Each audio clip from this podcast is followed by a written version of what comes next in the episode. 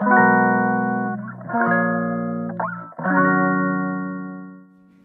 んばんは、ミネチャンネル第13回目の配信です。このチャンネルは、ちゃんみねことフードアーティストの小山みね子が料理やエンタメ、日々の気づきを気ままにトークします。えー今日は4月30日土曜日です。今日はですね、友人の結婚パーティーにお呼ばれしてきました。えーそこでですね、あの人生で初めての友人代表スピーチっていうものをさせていただいたんですけれどもいやー褒められました。あの参列されていたゲストの方々や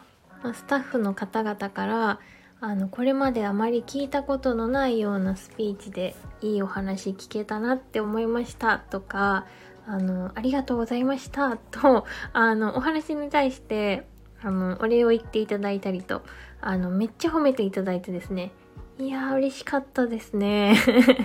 あの日頃このスタイフでお話をしていた甲斐があったなとあの内心とてもほっとしました。あの結構緊張してですねあの普段仕事の中であの様々なお話をさせていただく機会はあるんですけれども、まあ、手元に食あの料理っていうコミュニケーションツールが必ずある中でお話をするのであのさらにあの自分のあのファンというか私のことを知って集まってくださっているわけではないのであのそういう場でお話をするってやっぱり少し緊張しますよね。うん、あのただおめでとうの挨拶をするだけでいいんですけどでも私あのですね校長先生のお話とか偉い人のお話っていやこれは本当にごめんなさいなんですけどあの眠たくなってきちゃうというか あの右から左で頭の中で別のことを考えて遊んじゃうんですね。あの形式ばったもので、まあ、自分にはあまり関係のないような内容がですねあまり聞けないんですよ。本当にごめんなさいって思います。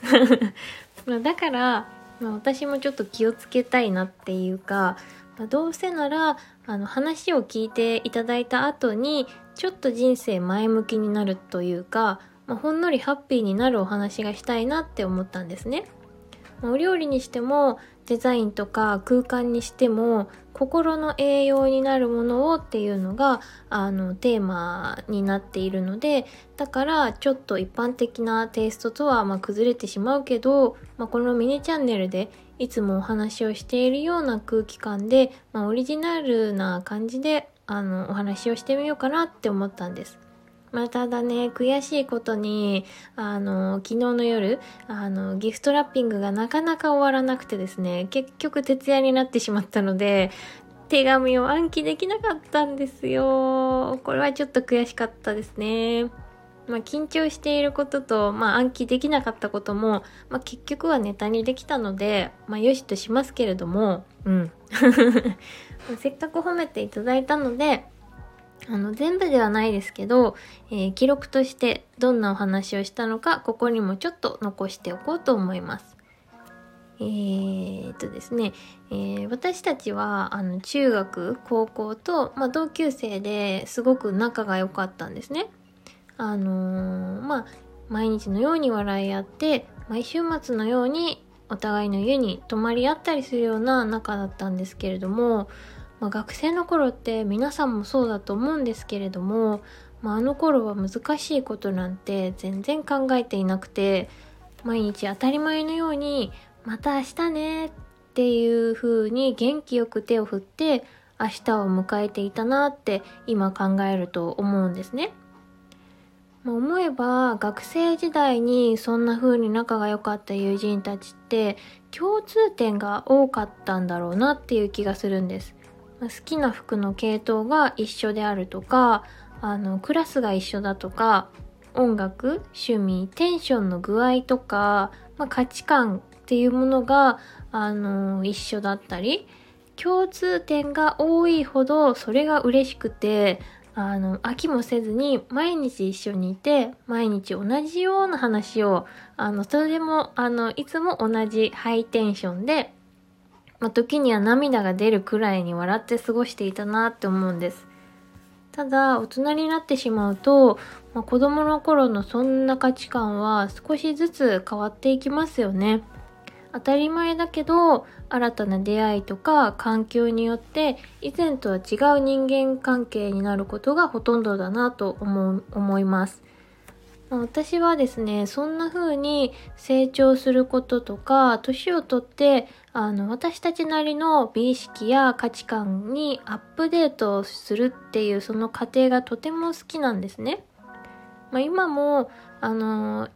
周りには今の私の、あの、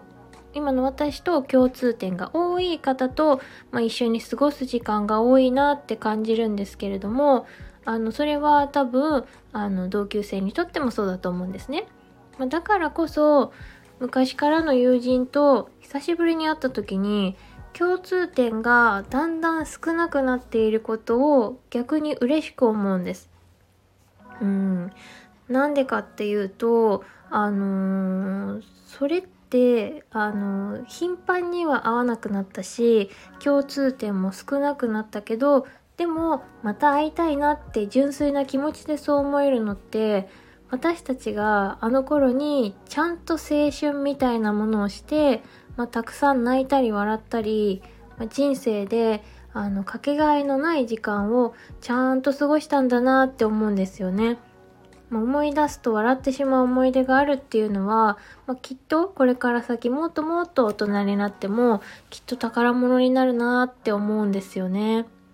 そんな素晴らしい思い出を、まあ、一緒に作ってくれたっていうのはやっぱり同級生とか昔から仲のいいあの友人のおかげだなって思うんです。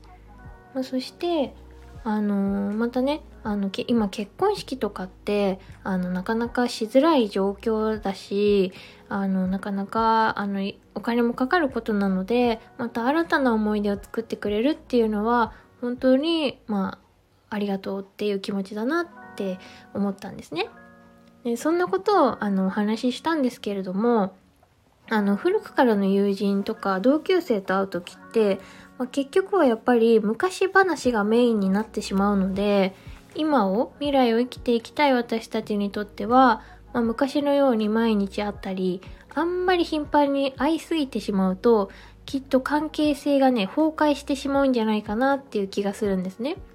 でも、まあ、時々数年に一回まあ、オリンピックくらいの、あの、間を空けて、昔話に花を咲かせるっていうのは、まあ、ちょっとした儀式みたいな、よーし、なんかチャージできたぞって感じで、またいつもの日常に戻れるんじゃないかなっていう気もします。そして、まあ、日常ではあんまり連絡を取り合ったりもしないし、うん、ただ、ふと、あれ、そういえばどうしてるかななんて思ったりするんだけど、まあ、元気だろうなって思って、そのまま連絡とかはせずに、まあ、無言のコミュニケーションをするっていうんですかね。直接連絡とか言葉を交わさなくても、なんとなくそれぞれの日常のこの隙間でコミュニケーションを取り合ってるんじゃないかなって思うんですね。